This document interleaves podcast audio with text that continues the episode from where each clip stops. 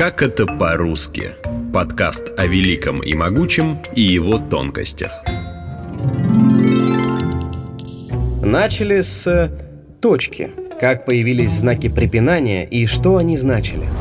В русских текстах до XIV века слова и отдельные фразы никак не разделялись. Не было даже строчных и заглавных букв. Вопроса ставить или не ставить запятую перед писцом не стояло. В нашем языке этого знака препинания тогда не было. Как и точек, двоеточия, восклицательного, вопросительного и других знаков. Сейчас в русской пунктуации 10 знаков препинания точка, запятая, точка с запятой, двоеточие, вопросительные и восклицательные знаки, тире, скобки, кавычки и многоточие. И у большинства были совсем другие функции. У последней точки на последней строчке собралась компания знаков препинания. Точка считается одним из первых знаков препинания. Она появилась в Древней Греции. Систему пунктуации, основанную на написании трех точек, сформулировал древнегреческий филолог Аристофан Византийский. В этой системе использовались три точки. Они располагались внизу, по центру и вверху строки. От их количества зависела интонация и длина паузы. Рассказывает главный редактор «Грамоты.ру» Владимир Пахомов. Точки в нижней и средней части строки выполняли, в общем, те же задачи, что и современные запятая и точка с запятой. А расположение точек говорило о том, что в речи нужно сделать либо короткую, либо среднюю паузу. Точка в верхней части строки играла роль современной точки. Она обозначала конец мысли и долгую паузу. В русской письменности точка появилась в конце 15 века. Однако до 16 столетия точки ставились только для выделения смысловых частей. Никаких однозначных правил не было. Песцы, прерывая работу, ставили знак препинания даже в середине слова. И только в начале 17 века точка означала конец предложения. Шарик с Матроскиным начинают раздел имущества. Скоро печку пилить начнут а потом избу. Почтальон Печкин. Запятая пришла в русский язык в XVI веке. Тогда запятую использовали на письме хаотично.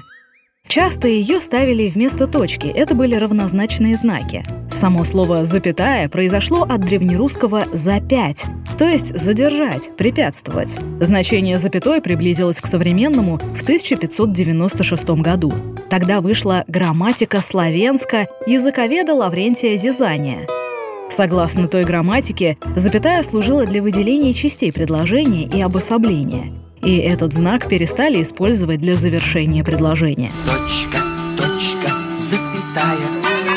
Вышла рожица смешная. Ручки, ножки, огуречек. Появился человечек Точка с запятой появилась в русском правописании примерно в то же время, что и запятая. Однако этот знак можно встретить и в греческих рукописях X века, где он использовался в значении современного вопросительного знака. В конце XVI века точка с запятой выполняла ту же функцию в русской письменности, но называлась она «подстолие». Современное значение точка с запятой приобрела в 1755 году в российской грамматике Михаила Ломоносова. Челом пьет, точка с запятой. Так я жду ответа на поставленный мною вопрос. С конца XVI века в русском письме начали использовать двоеточие – Сейчас этот знак нужен для дополнения и объяснения предыдущей части предложения. Также мы ставим двоеточие перед прямой речью. В грамматике Лаврентия Зизания двоеточие называлось «двосрочие». Это сокращенное название от двоестрочия, дословно стих из двух зарифмованных строк. Значение отличалось от современного. У двоеточия XVII века была функция, близкая к нынешней точке с запятой. Двоеточие мигая закричала «Нет, постой!» Я важнее, чем запятая или точка с запятой, потому что я в два раза больше точки одноглазой. В оба глаза я гляжу, за порядком я слежу. Вопросительный знак не сразу приобрел спрашивающее значение. Этот знак пунктуации можно найти в печатных книгах XVI века. Однако в русской письменности значение вопроса было закреплено за точкой с запятой до XVIII века. Этот знак препинания даже называли «вопросное». После выхода российской грамматики Ломоносова вопросительный знак закрепил за собой современное значение – выражение вопроса или сомнения. Быть или не быть? Вот в чем вопрос. Достойно ли смиряться под ударами судьбы? Или надо оказать сопротивление?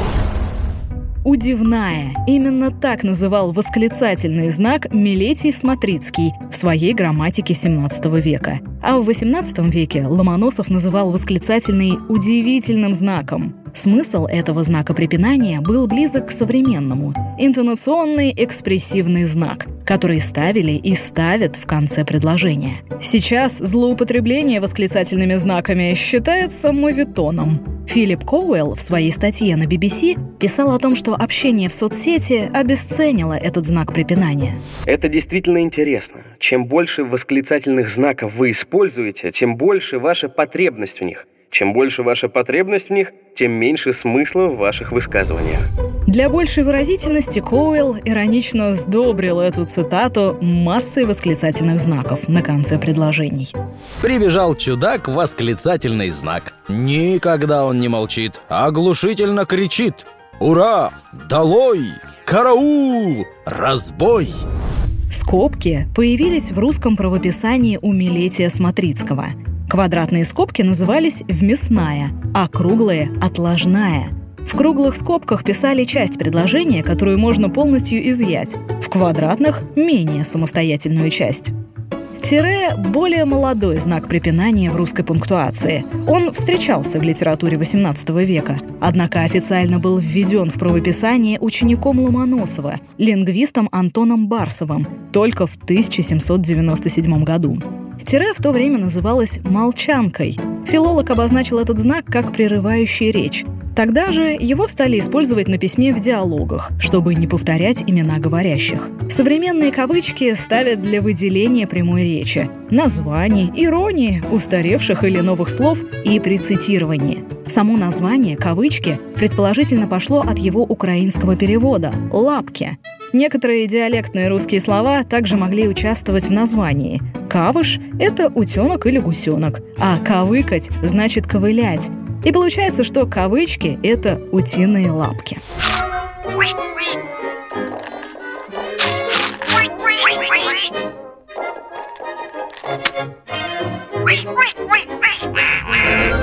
Попытки ввести в правописание кавычки предпринимались еще в 15 веке. Однако повсеместно они распространились только в конце 18 столетия. Предполагается, что популяризатором кавычек стал писатель Николай Карамзин. Попытки ввести в правописание кавычки предпринимались еще в 15 веке. Однако повсеместно они распространились только в конце 18 столетия. Предполагается, что популяризатором кавычек стал писатель Николай Карамзин.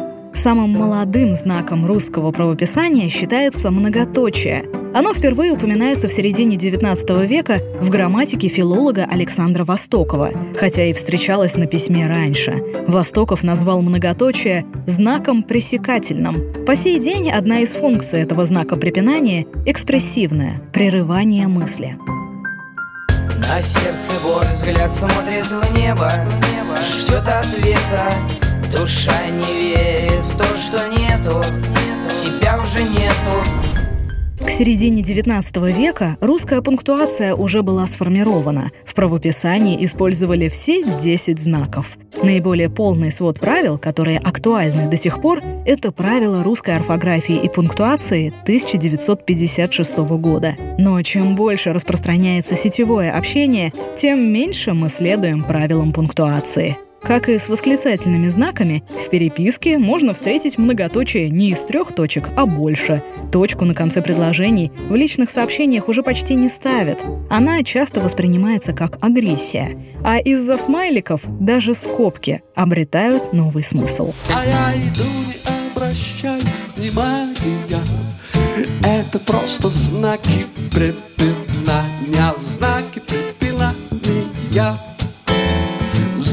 препинания А я иду, не обращаю внимания Знаки препинания А я иду, не обращаю внимания Знаки препинания я, я, вау. Вы слушали эпизод подкаста «Как это по-русски». Эпизод сделан при поддержке ежегодной просветительской акции «Тотальный диктант» в рамках совместного проекта «Как это тотально». Выпуск подготовила Алиса Хохлова. Голоса этого выпуска Наталья Шашина, Артем Буфтяк. Звукорежиссер Семен Недвинчанный. Слушайте эпизоды подкаста на сайте ria.ru, в приложениях Apple Podcasts, CastBox, SoundStream, а также на Яндекс.Музыке. Комментируйте и делитесь с друзьями.